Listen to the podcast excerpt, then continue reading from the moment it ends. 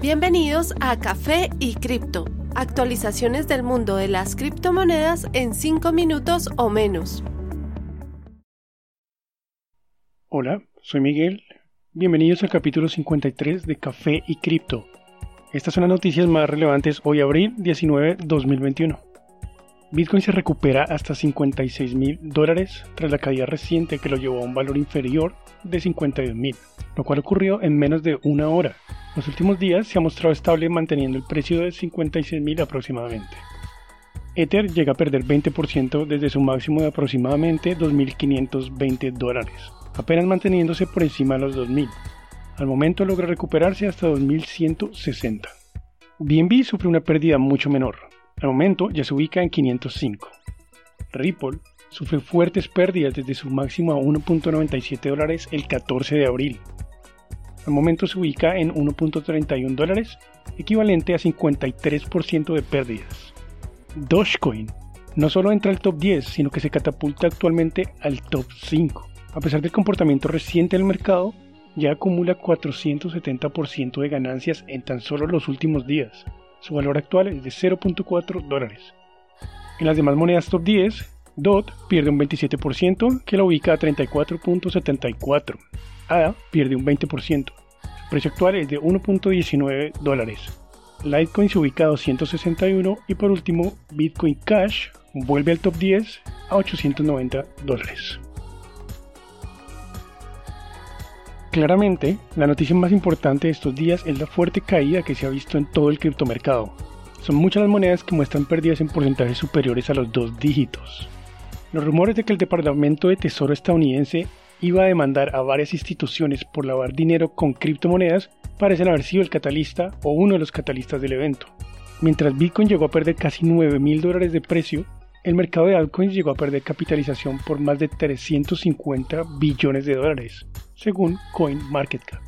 El pánico habría ocurrido cuando la cuenta de Twitter FX Hedge anunció la posibilidad de la demanda por parte del Departamento del Tesoro, citando fuentes anónimas. A pesar de no haber dado más detalles, el tweet alcanzó más de 5.000 likes rápidamente y casi tantos retweets. El precio llegó a caer hasta 52 mil dólares poco después. Otro posible detonante de estas pérdidas masivas fue el accidente industrial que ocurrió en la mina de carbón de Fengyuan en la región de Xinjiang, en China. A raíz de este accidente que dejó 12 muertos, las granjas de minado de Bitcoin cerraron para inspecciones de seguridad por parte de las autoridades centrales de este país. Un gran porcentaje de la capacidad de minado en la red está ubicado en esta provincia. Este accidente reactivó la discusión respecto a los problemas de centralización generados por el dominio que tiene China respecto al sector de minado de Bitcoin, a pesar de esfuerzos de expansión globales.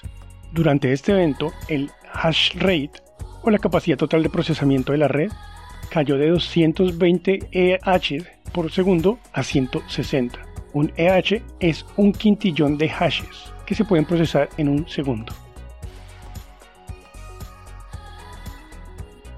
La criptomoneda que empezó como un meme, Dogecoin, ha alcanzado su máximo histórico hace pocas horas, llegando a 0.41 dólares.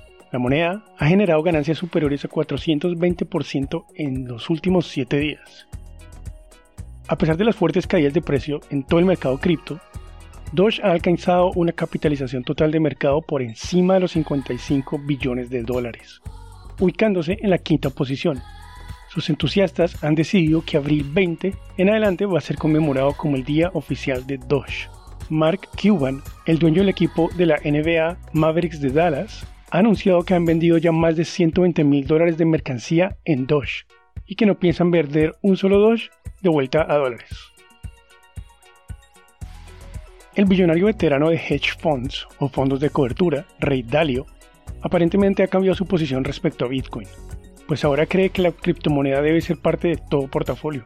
Al participar en la convención de Bitcoin Texas AM, mencionó que en un mundo con riesgo de evaluación de monedas, los inversionistas deberían diversificar lo más posible. Dalio no solo sugirió agregar Bitcoin a los portafolios, inclusive apuntó que poner hasta un 20% en Bitcoin es una sabia decisión. El cambio abrupto de opinión llega apenas semanas después de que dijo que los gobiernos pueden atacar Bitcoin a medida que éste crece. Dijo, si la historia y lógica son una guía, los creadores de políticas bajos en dinero pueden subir los impuestos, por lo cual podrían poner provisiones a movimientos de capital hacia activos como Bitcoin y el oro. Estos cambios en impuestos pueden ser mucho más fuertes de lo esperado. Gracias por su compañía una vez más. No olviden pasarse por nuestro Twitter, arroba café y cripto. Recuerden que la cadena de bloques vino para quedarse. Gran día para todos.